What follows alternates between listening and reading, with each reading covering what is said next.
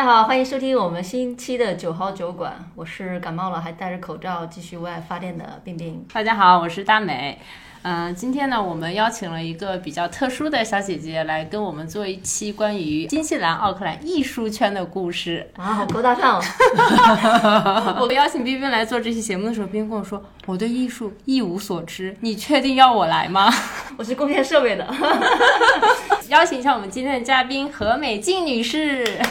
大家好，我是何美静。这一期过来主要想跟大家聊一聊我在新西兰的公立美术馆的工作经验啊。那我自己从小学艺术，然后在中央美术学院念了一个本科，在英国的 City University 念了一个艺术管理的硕士，然后之后在艺术圈里面上上下下也混了十几年，所以希望能够跟大家今天好好的聊一聊艺术圈里的各种趣事儿吧。其实刚认识美静的时候，我不知道她是搞艺术的，因为我们是在一个活动上认识的嘛。然后她当时是说她为政府工作，然后做这个政府投资项目的一些事情。然后我就当时就想啊，那就公务员嘛，很厉害嘛，做这种投资相关的。后来我那天因为加了她的微信啊，就看到她在朋友圈分享他要上一个艺术史的课程，我就认真的把那篇微信文章给看完了。我在想，天哪，这是一个人物呀！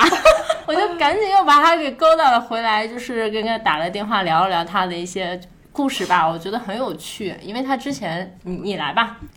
我等于就是从中央美院毕业了以后，发现可能找不到工作，然后呢就开始去考虑是不是再镀点金，然后去英国学了一个艺术管理。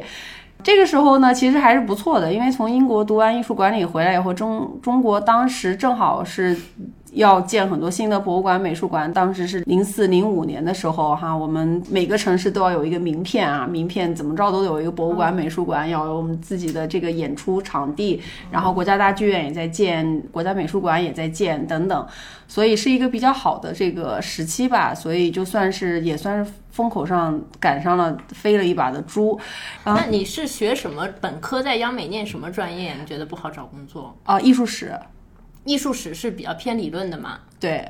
艺术理论，然后艺术市场、艺术管理这些。嗯现在中央美院的艺术史已经分出来叫做一个人文学院。啊，我们当时只是一个艺术史，现在艺术史这个系已经演化成了一个人文学院。中央美院当时我们有国有板雕毕设美，就是国画、油画、版画、壁画、设计、美美是美术史，就等于说你在其他的这些国有板雕里面，你学的是一个艺术方面的技能，然后艺术史呢，就是我们是作为一个艺术的这个管理者，或者是艺术的这评论者，或者是策展人等等，来作为艺术跟社会的这个链接当中的一个环节吧。所以我们也是整个我们叫 ecosystem 或者艺术这个领域的生态系统里面不可或缺的一个部分。这听起来是很酷啊！那你那回过头来说，从英国回来了，也赶上了国内的好时机嘛？嗯嗯，对，然后我就在英国文化协会当在国内叫这个英国大使馆文化教育处，大概工作了十几年，在上海、北京和香港。那你怎么最后来了新西兰呢？新西兰当时因为 British Council 是一个全球的这种这么一个机构哈、然后它在各个国家都设有办事处。当时就是在香港待了好几年，已经觉得有点儿高楼大厦看的有点儿晕了，然后怎么说呢，有点觉得太卷了。然后当时新西兰这边正好在招聘一个叫 Head of Arts，觉得好奇嘛，嗯，就申请了。其实也有点猛，因为当时没有来过新西兰。天哪，那个时候多少岁 就可以拿新西兰 Head of Arts 的职位？哦，我一直是在把自己的那个职位一直在往下降呢。因为我在国内的时候，虽然我是叫嗯 Senior Arts Manager，但因为国内的市场很大，大我管着好几个办公室，团队是很大的。我从国内的 Senior Arts Manager 到香港的 Head of Arts 是平级调。平级掉的话呢，其实我手上的人已经小少了，我手上的那个 budget 也小了，所以虽然是评级，但是我自己认为是在往下降。然后从呃香港到新西兰的话，那更不用说了，我的团队更小了，我的 budget 也更小了，好像工资也更少了。我们的级别其实还是一样的，但是我们每个市场的这个配呃会有一些配会根据当地的 cost of living 啊，还有整个市场的这个竞争关系，会有一个 package。我记得当时来新西兰，我反正是没赚。钱上是没赚，就是为了 lifestyle 来的。嗯啊、当时也没有特别明确的想法，也不知道这边 lifestyle 是怎么样的。但是我就觉得，反正试一试也没有什么，也也不会吃什么亏，对吧？嗯，那干了多久就抛弃了这个衣食父母呢？对，我在 British Council 待了很多年，我等我离开的时候，差不多已经在不是钢索待了十三年了，就属于我觉得磨的也有点儿磨的也有点老了。可能我觉得也是因为在不同的城市工作过嘛，所以不觉得特别的重复化或者是僵化。但毕竟来说的话，你是在同一个体系里面，对吧？有很多动作。做了几遍以后，规定动作总归是有点重复度嘛。离开了嘛，就生活可以更广阔一点。我其实想问，从新加坡来新西兰之后，虽然可能都是做的 arts 相关的嘛，但会有些文化差异或者有些选品的差异吗？对，会的。就是我包括从从大陆去香港也会有一些区别，就是它每一个市场或者说每一个区域。它的这个侧重点也是不太一样。在国内的时候，它就是那种发展的非常磅礴，就需要大量的去培育新的这个艺术机构的管理人。然后在香港呢，也其实也是的，它也是面临了一个当时做西九龙艺术区的这个开发，进行一些呃像艺术项目啊、交流啊，包括人才的培育。到了新西兰来说的话呢，在人才培育这一块，我就觉得好像其实也很需要，但是呢，它就没有这么多。的投入，你就没有看到说大规模的投入，或者说有持续有计划性的去投入，它会有不同的项目在做，相对来说没有像在国内或者在香港那么 high profile，持续的在人才这方面培养的一些投入，我觉得这个是有一些区别的。我当时来的时候，我会跟奥克兰艺术节合作，跟奥克兰作家节合作，跟这个美术馆合作等等这些大的艺术机构和。呃，艺术活动我们会合作，然后会从中间希望看一下他们面临什么样的挑战，有什么样一些机遇，然后。可不可以跟英国的一些机构合作？有没有一些英国的艺术家可以推荐给他们？如果他们是做呃艺术节的话，也会请他们去爱丁堡看爱丁堡艺术节，然后从中选出一些剧目演出带到新西兰过来。对对，这都是促进文化交流。对对，所以我们的工作其实我我就一直在做 international relations，其实就是通过文化来做交流。后来我去了那个市政府里面做，也是做这个交流，只不过是就不不仅仅是文化方面的。就更多的包括是投资和贸易方面的交流。那从大型的这种机构做艺术相关的，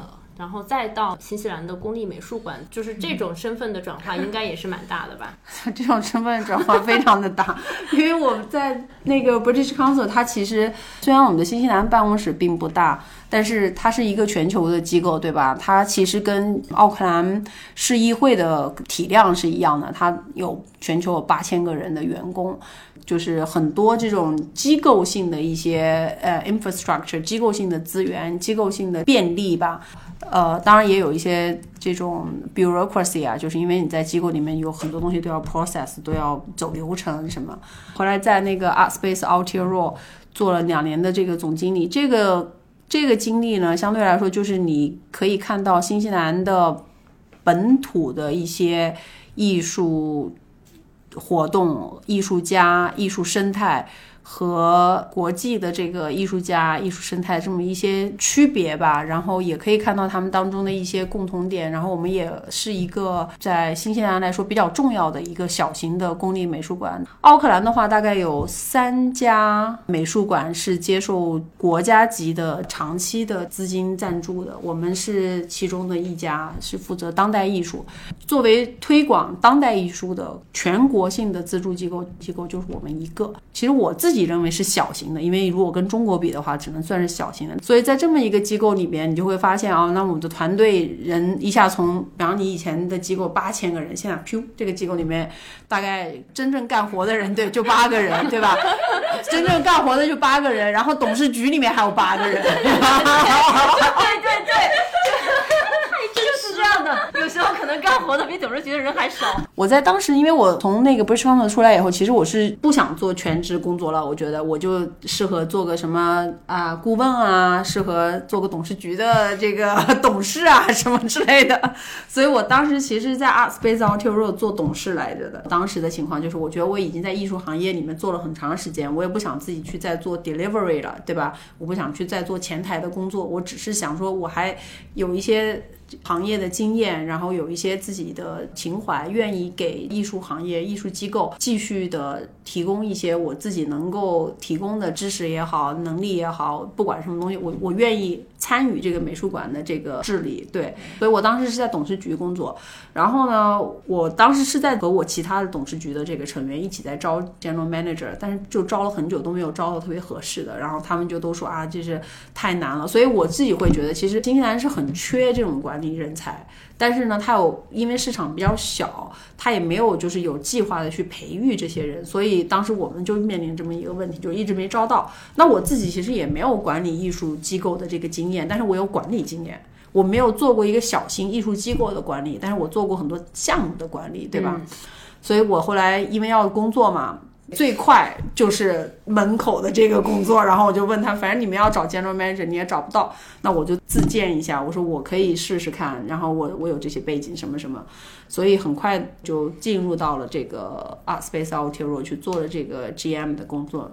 那做这么一个公立的小型的艺术馆的总经理呢，其实你是需要做所有的工作，除了这个策展以外的几乎所有的工作。嗯，那比方说你要管理，我们当时还做了一个，还还是在一个发展的过程当中，我们有一层楼是已经做好了场馆，然后还有一层楼就是有点荒废，就是地下一层，我就还做了一个这改建的工作，我自己盖房子和开发的经历也用上了，还有一些就是没有以前没有过的经历，就比方我们。虽然已经确定每年可以从国家的那个 Creative New Zealand 创意新西兰拿到固定的经费，啊、但是它这个经费是不包括你做开发的，不包括你 capital expenditure。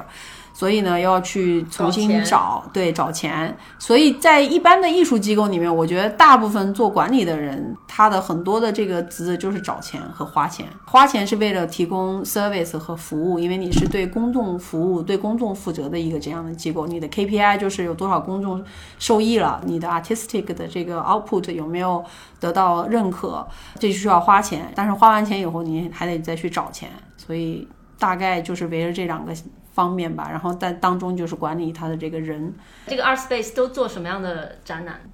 我们大概一年做呃五个展览左右，现在我不知道有没有大的变化哈。以前我们大概一年会做五个展览左右，其中一个展览是新西兰每一年应该来说是在这个新晋艺术家里面最受期待的一个展览。我们每每年会做一个 New Artist Show 新兴艺术家展览。啊，这个是我们每年最受欢迎、最受瞩目的一个展览。现在新西兰很多这种大牌艺术家，你如果说到他第一个展览，或者他可能印象最深刻的一个展览，要不然就是参加了我们的 New Artist Show，、要不然呢，有可能他第一个展览也是跟我们做的。所以我们是在比较前沿的这个领域。除了这个 New Artist Show 以外呢，我们每年还会做两个新西兰当代。年轻艺术家的展览啊，所以这个有可能就是现在有名有有声望的这个新西兰的艺术家，有可能呢他第一个个展，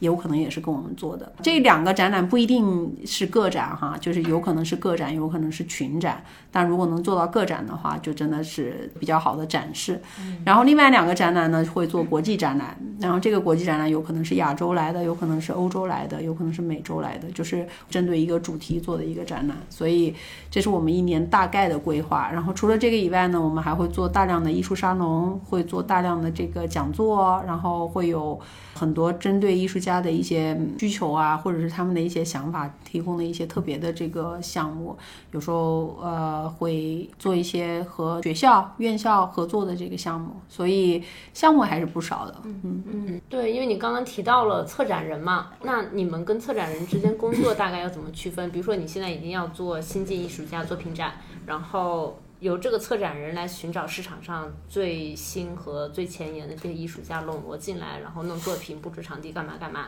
然后你就是监管这一切的发生，是吗？嗯，这个情况就是都不一样。就有时候呢，策展人我们会根据这个馆长或者策策展人的这个想法，有的时候他就他就想自己策一个新晋艺术家的展览，他对这个新晋艺术家这个圈他很了解，他他有自己的一些想法，那就是一个策展人为主导的这个展览。有时候呢，这个新晋艺术家的展览呢，我们就是做那个 open call，然后就会让大家去有兴趣来参与到我们这个。新晋艺术家展览这个 New Artist Show 这个展览的艺术家呢，他可以自己提 proposal。嗯，他提 proposal 的话，我们就会有一个 set of criteria，然后我们就按照这个 criteria 来打分。如果是 proposal 这个的话，其实我也是打分的。但如果是啊、一个策展人为主的这种策划的这个展览，我是不太参与在当中，除非呃，除非是就是来谈经费啊、项目啊、怎么推广啊、什么管理方面的事情。那如果只是 idea 的这个 generation，或者说跟艺术家的这种探讨的话，我参与的就会比较少一点。这就是分工的问题，就是我管的是资源，他们管的是 idea 的 generation，就是他跟艺术家、对创意，他跟艺术家去沟沟通，然后确定，包括他会做一些研究。所以你要问到策展人，就是有很多策展人，有的策展人他会很重视历史，他会很重视传承；有的策展人他主要是对当代艺术家很熟悉，关系很好，是这么一个不太一样。对。那这种情况下，比如说，如果说策展人带来的一个展览，就是成本和收益都是所谓的自负盈亏这种。因为我们是公立美术馆嘛，所以我们、我们的展览也是不收费的。哦，对，所以我们没有没有营收之分，就是展览本只有成本一个机构。对我们只有成本和和去找赞助啊，找这个捐款啊什么之类的，我们没有这个盈利的可能性。我们有一些自己的，比方说，如果每个某个展览，我们可能会出一个画册，可能会出一些限量品，对，它不一定是印刷品，它就是这个限量艺术品，可能会拿出来作为销售。然后这个部分的话呢，相对来说的话，我们不会说有什么太高的利润，也只是给大家提供一个，嗯，作为一个个人可以拥有艺术品，然后给艺术家提供一个可以销售的渠道，这个是比较小的一部分的工作，我们也是做的。嗯，我想起来那个国内很火的那个香港那个佳士得一个拍卖的哦，叫陈良林，对我有。啊，当然有。我们还跟拍卖公司合作了，合作做过一次慈善拍卖。我们这个机构在我参与之前是没有做过这种慈善拍卖的。这个概念是大家都知道一些哈，但是我们没有操作过，所以当时也是跟新西兰的本地的一个拍卖公司合作。然后他们呢，因为跟我们公立的机构，然后在新西兰也算是比较有声望的公立机构合作，他们就没有收取我们的任何佣金。嗯，那我们呢就去找到艺术家，这些艺术家是我们在过去三十几年培育出来的艺术家，可以说是，所以他们这些艺术家里面当中有大概三四个人都代表新西兰参加过威尼斯双年展，是新西兰就是属于国家级的，现在哈看起来是新西兰国家级的。艺术泰斗，呃，我们大概找了三十几个艺术家来合作，然后他们每个人会出一个作品或者两个作品，然后给我们拿出来拍卖。拍卖如果成交了的话呢，艺术家会拿百分之四十，他们的那个代理机构，因为艺术家有的是有代理人，有的时候有画廊，他们的代理人拿百分之十，然后另外的百分之五十他们就捐给了。我们 Art Space 当时的这个我们地下那一部分的那个开发，所以这个也是我们当时的一个比较重要的一个筹款项目，做的还比较成功。找钱真的是还挺厉害的。对，我的我的这个 本事就是找钱。我来聊聊艺术家吧。很好奇这。对，因为上次我们就是 catch up 的时候，那个美静也有提到很多很有趣的艺术家的故事，我觉得还是可以跟大家分享一下的。首先，他们真的那么穷困潦倒吗？没有啦，有的艺术家还是可以的啦，对不对？像我刚刚说的这些艺术家，如果他已经达到一定的声望的话，他的作品拿出来拍卖，一个作品卖个四五万的话，他基本的生活是没有太大的问题，他就完全可以用艺术来谋生，过一个中产阶级的这种。这种生活，但是因为我们除了这一部分以外，我们大部分接触的都是那种新晋的艺术家，对吧？因为我们是我们的机构的这个啊 COPAPA 或者我们的 mission 就是要培育新的艺术家，然后给他们一个 pathway，让他们能够在自己的艺术生涯当中能够不断的去坚持，至少在这条路上提供一些可能性。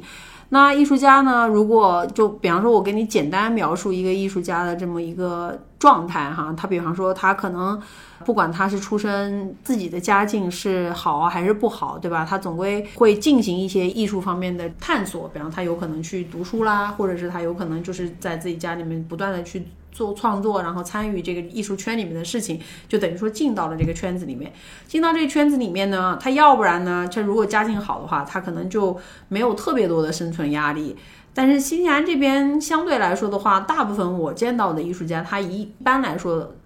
如果是比较年轻的艺术家的话，他都还需要去打一份工。那这一份工呢，他有可能是去到像我们美术馆这种地方做个前台，或者做个 marketing，或者做一个什么 assistant curator 或者什么，他可能要先去找一份这样的工作。这样的工作基本上能够提供的就是一个 living wage。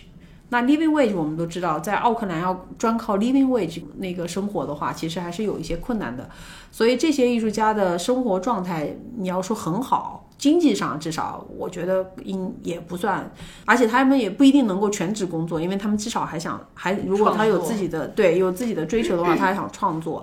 要不然他就特别累，要不然呢他就可能没有办法全职工作，那他的那个经济压力就会更大。那我知道有一些艺术家，他就会跟我们讲，他说啊，他就是他的收入不能超过三百五，我记得三超过三百五的话，他就拿不到福利了。所以有一些艺术家他其实是拿福利的，他的主要的收入是福利，然后呢，他控制他自己的收入不要超过三百五，超过三百五他就不能拿福利了。但是他这也是他的一个生活方式，对吧？他做的这种画画呀，或者是他做一些自己的创作呀，什么这些。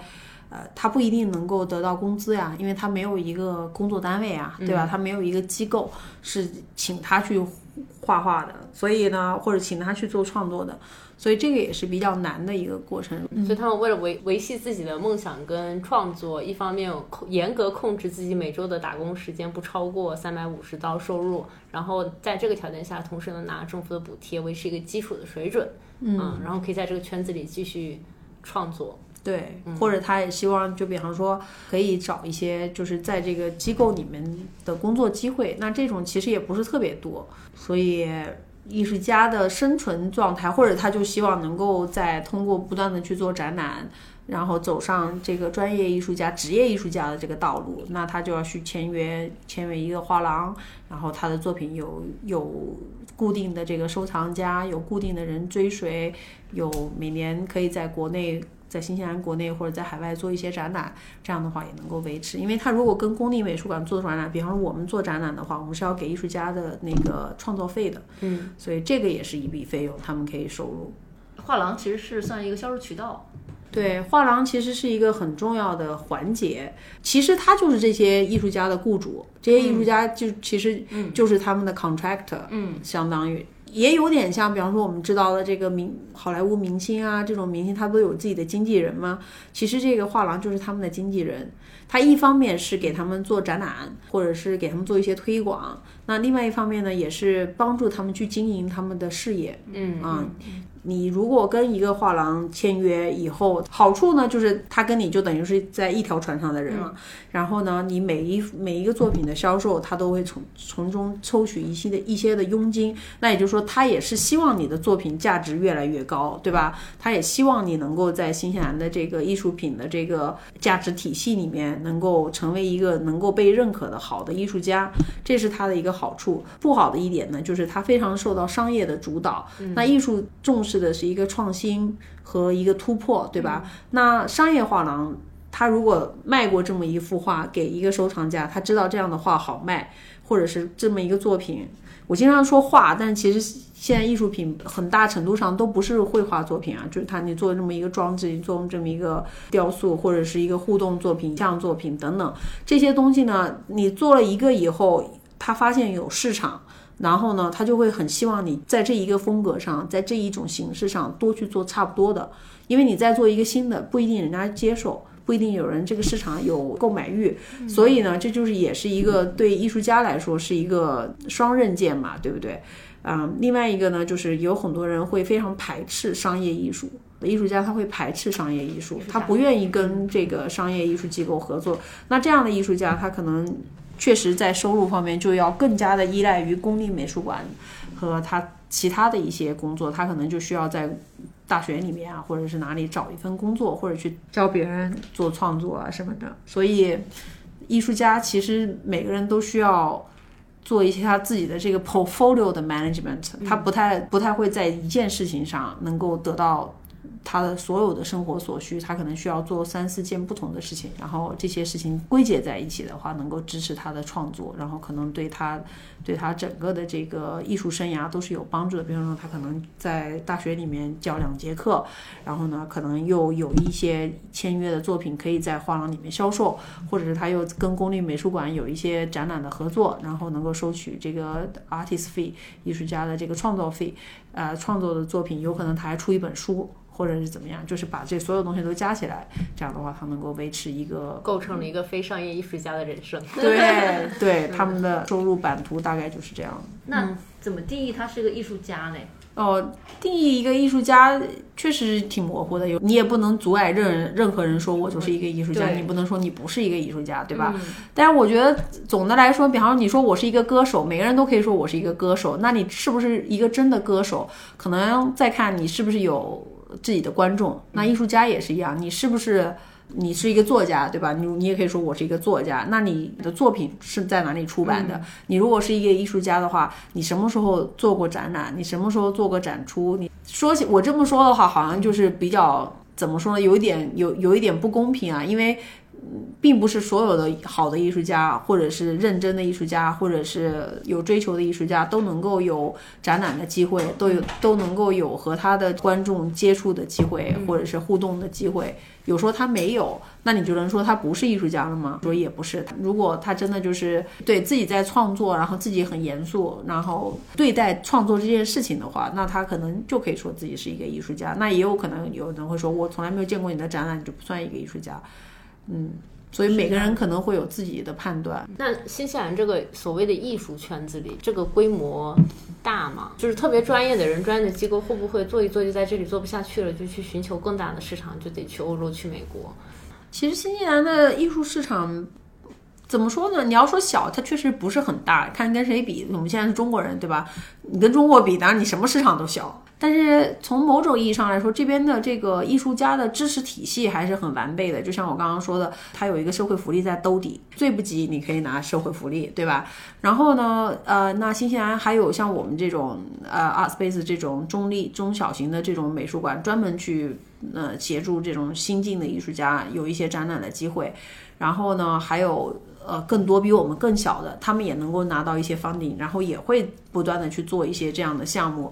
创意新西兰 （Creative New Zealand） 他们也是每年都有申请经费的这个可能性。你会说我要做一个什么创作，我要做一个什么项目，你都可以去申请。奥克兰市政府下面也有叫 Community Arts，你也可以去申请。所以它并没有说就是是一个很容易的事情，但是你要想在这方面发展，也是有生存空间。那你要说想想做到全世界最有最好的艺术家，就是能能跟全世界最好的美术馆去做展览，最好的画廊去签约的话，那可能这里也不是。嗯，有这种国际声望的一个地方，所以如果你最后已经在奥克兰美术馆做过回顾展了，你已经在塔 Tapapa 做过回顾展了，那可能你就会考虑，naturally 你就会考虑我要去澳大利亚，我要去美国和英国、其他中国去做展览。那我觉得在任何一个国家都是这样的，你你走，你到了自己的国家。已经在全国得到了认可了，那你想说 what next？或者是有的他可能在国外做的不错，他有有可能也回到新西兰也是可能的。就我离开了以后，现在我原来所在的这个 Art Space Aotearoa 的这个馆长，他就是以前在德国发展，然后现在回到奥克兰。嗯，继续创作的一个艺术家，所以这个每个人的历程都不太一样。但如果你真的就是想要说做到全世界最顶流的这个艺术家，如果是商业上的成功，或者是在美术在全世界最好的美术馆里面做展览的话，那有可能你就是在新西兰做完以后，你就要出去做。那在你们这个艺术圈子里，会不会有那种有有点像刻板印象吧？就会觉得日本的这种艺术创作之类的就特别好。那肯定是有的，因为新西兰相对来说的话，它的这个地理位置决定它跟亚洲其实是有一个很近的关系。从地缘上来说的话，其实比欧洲要更近。那跟美国可能也有一定的这个关系啊，但相对来说的话，我觉得除了澳洲以外，其实亚洲是最近的一个一个区域。然后亚洲人口在这边也占比较大的这个比例，所以亚洲艺术家这一块呢，其实一直以来都很活跃。但直到最近一两年才有专门的针对亚洲艺术家的这个艺术基金，所以也算是一个最近一两年的好的一个消息吧。对于亚洲艺术家来说，那可能就像你刚刚说的，有一些艺术家就会抱怨，你要拿到这些 funding 的，拿到艺术家拿到任何钱都先需要写 proposal，对吧？写你的创意文案，啊、写你的申请。在这个过程当中，有的人确实会抱怨，就是说，呃，这些经费经常会被同样的人申请，因为可能这些人已经在体系里面比较熟，大家都比较知道，或者是你要去做一些，比方说啊、跟亚洲相关的项目，或者是有一些刻板印象里面可能能够符能够符合他们对亚洲人的想象的那种嗯项目。其实我也在创意新西兰的评审委员会里面，我也做过这种评分，我觉得。确实就是有一些吧，就是我自己也难免有我自己的一些偏见，所以我不否认他肯定会有偏见在里面。但是相对来说的话，你在在这边，如果你是一个艺术家，你愿意按照这边艺术家的这个规则去工作哈，就比方你你会去不断的参加呃各种。活动，然后展览，然后跟大家去聊你的这个作品，然后愿意去写这些申请书的话，还是有机会的。对，你就 play ball，一定要。你比方说啊，我就是不跟任何人去说我的创意想法，我就是不参加任何活动，我就是不去做任何申请，那当然没有人会真的来支持你，对吧？嗯、你还是要自己去努力。嗯，但是作为亚洲艺术家在这边还是有生存空间的。那作为中国艺术家呢，过来的人多吗？像我们这样后期移民过来，在这边的生存的发展怎么样？这边我知道的有一些，就比方说早年移民过来的好多，以前可能在国内是艺术家，在这边也希望能够继续继续，呃，相对来说的话，就像我说，你要 play ball，就是你要融入到他这边的一些呃生活语境下面、环境下面，你要知道他这个艺术体系是怎么运作的，对吧？你你要怎么去跟这个博物馆、美术馆打交道？希望能够艺术空间打交道，能够有一些展览的机会、创作的机会，然后去跟各种机构去申请 funding。因为毕竟国内不是这样的呀，国内不是这样一个艺术生态，所以需要大家去往这个方向去走。但是其实说老实话，很少中国艺术家很少去这样做。我觉得有两个比较大的这个障碍，一个呢确实是语言方面有一些障碍，对吧？早期来的他不一定，嗯、语言上能那么的自信。然后这确实是一个非常需要 networking、需要社交、需要去不断的交流的一个一个工作。另外一方面呢，就是可能真的是对体系不太了解。对吧？你语言首先是一个障碍，另外呢，你又不没有这么多的对这个体系的理解和把握，也没有人脉，那确实是比较难进入到这个主流的这个艺术生态里面去。新进进来的这些年轻的艺术家，我觉得还是做得不错的。对他，比方说他如果是年轻，然后过来这边学一个艺术专业，上了一个课，拿了一个学位，然后呢，他已经在这个生态里面了。这些来说的话，我我觉得他们的机会还是不错的。我还是可以经常在这个展览里面看到中国人、亚洲人的这个名字，对，做的还不错。这边有说要特别支持毛利的艺术创作，我觉得这边毛利，它一方面是政治正确，另外一方面确实你要说新西兰如果在国际舞台上去说啊，我们的艺术是有一个什么特点，那你你的艺术的特点可能也就只有跟毛利和和欧裔或者是这种亚洲文化结合的一个东西才能是你的特点。所以我觉得也有一方面这样的这样的因素吧，确实。可能对于毛利的这个艺术家的这个支持，一方面是出于怀汤伊条约下面的一些对过往的不公正的事件的补偿，所以在 Creative New Zealand 的这个 funding 的 structure 下面，它就是专门是提供艺术创作基金嘛，或者艺术项目基金，它里面专门有一个针对毛利人的这个基金，然后针对太平洋岛裔的这个基金。目前来说还没有针针对于亚裔创作的这个基金，亚裔创作他们曾经有有过一个叫 Diversity Fund，那那个钱主要是让大家来把这个自己现有的艺术项目推广给亚洲人，它不是支持亚洲人的艺术创作，对，这是一个 very different point。后来他们也就没有继续下去了，因为这个基金还是受到了很多人的那个质疑。现在呢，这个 Creative New Zealand 和 Foundation North，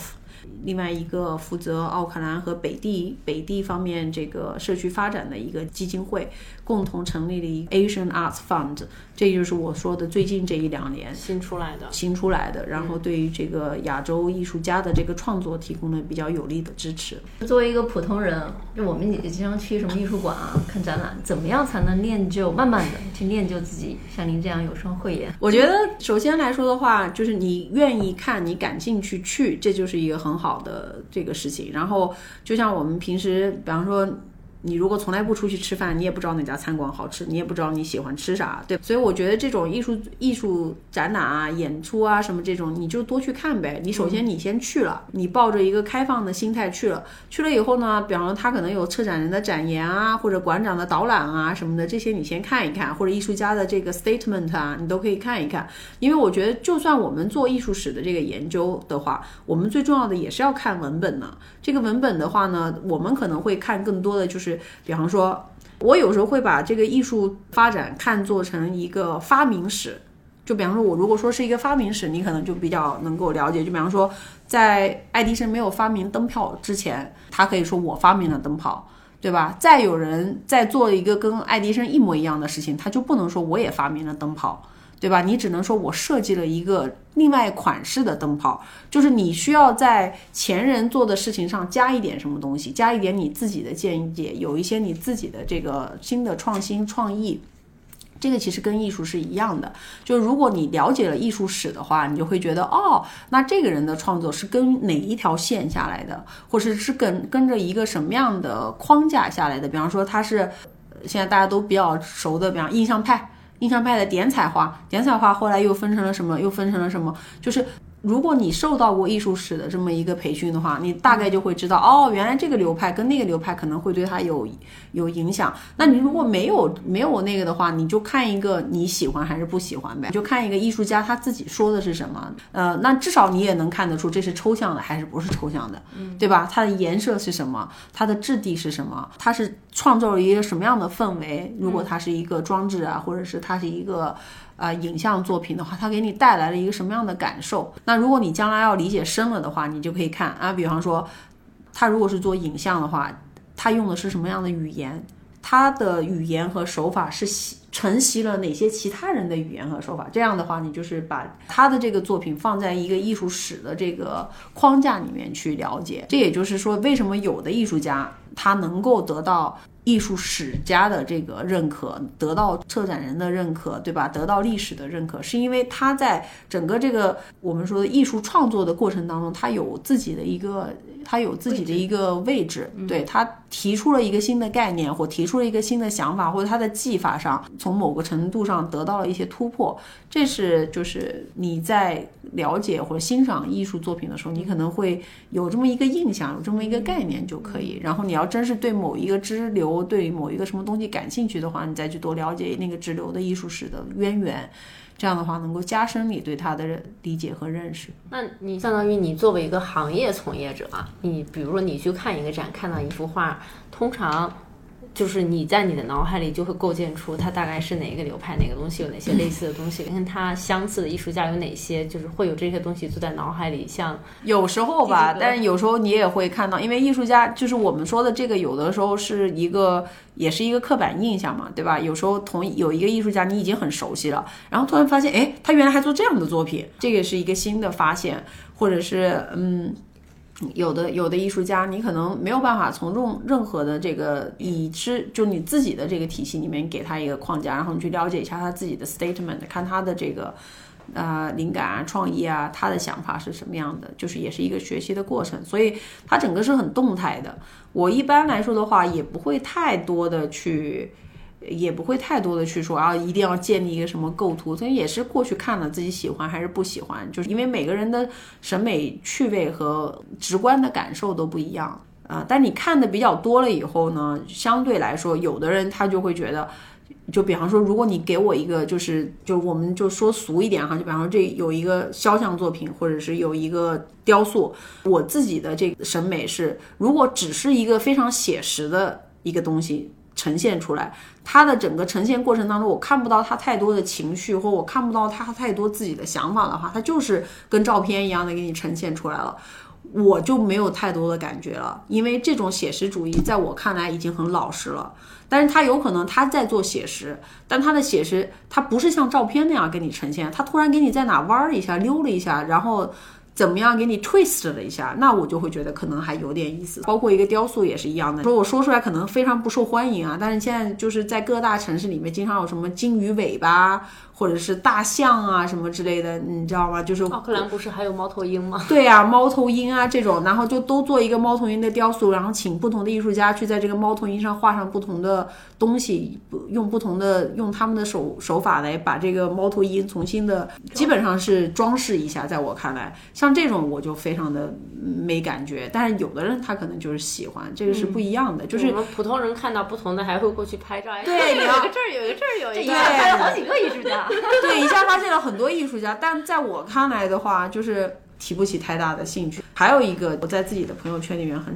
很能够引起争议，就比方说大家看的那种沉浸式的梵高，很多朋友都去看，然后都很喜欢。那我就觉得没什么意思，因为这不是创梵高他本身创造这个作品的原有的这么一个想法，他只是在感官上给你一个刺激。因为我在我看来，艺术作品不是一个感官的刺激，它是一个思想的交流，所以对我来说，我不 care。是不是感官上让我觉得哇，这么多的东西在不断的闪，在不断的动，这个它可能让我觉得 entertain，但它不是艺术。这是非常不一样的见解。我去了梵高展啊，我也去过，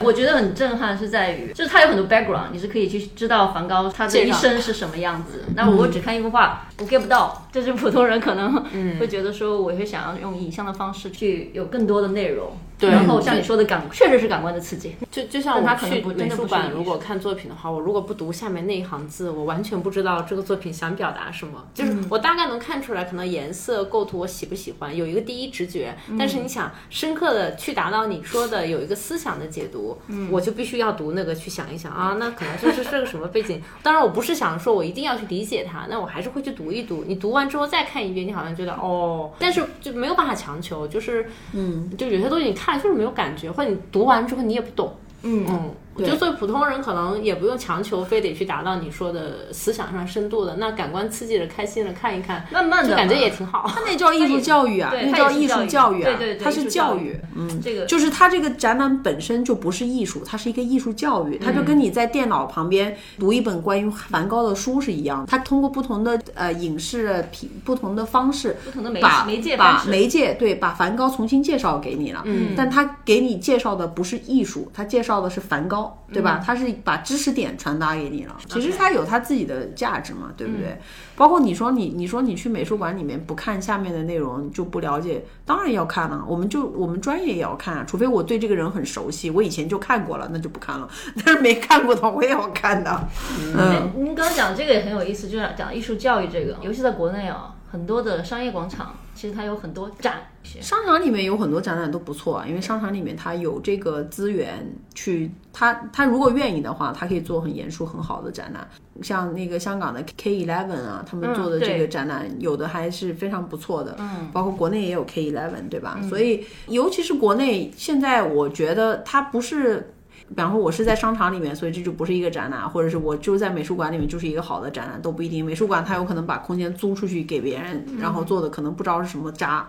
的展览。但商场里面，他如果真的有请到好的艺术家、策展人，给他认真策划了，做了做了有深度的展览，那它就是一个好的展览，他用心做了，对。嗯，可能还有一些高端商场本身商场的设计就有一些很对它本身就是对它本身就是好的建筑师给他做的，建筑本身就是一个艺术门类嘛。我还有最后一个问题，就是作为亚裔，在一个公立美术馆工作，会有一些歧视吗？或者会很困难吗？还是其实你觉得很正常，没有什么特别大的区别？我没有感受到特别多的歧视啊，或者怎么样，可能更多的，可能我也比较大条啊，从从某种意义上来说，但是我我能够比较深刻的感受到，就是不管我去开什么馆长的会议啊，美术馆的馆长啊或者总经理啊什么搞到一起去开会的话，我会发现确实只有我一个人，嗯，是一压一，当时。啊、包括我现在在这个 Tata k o k a n Unlimited，就是可能我们的一些服务行业可能有一些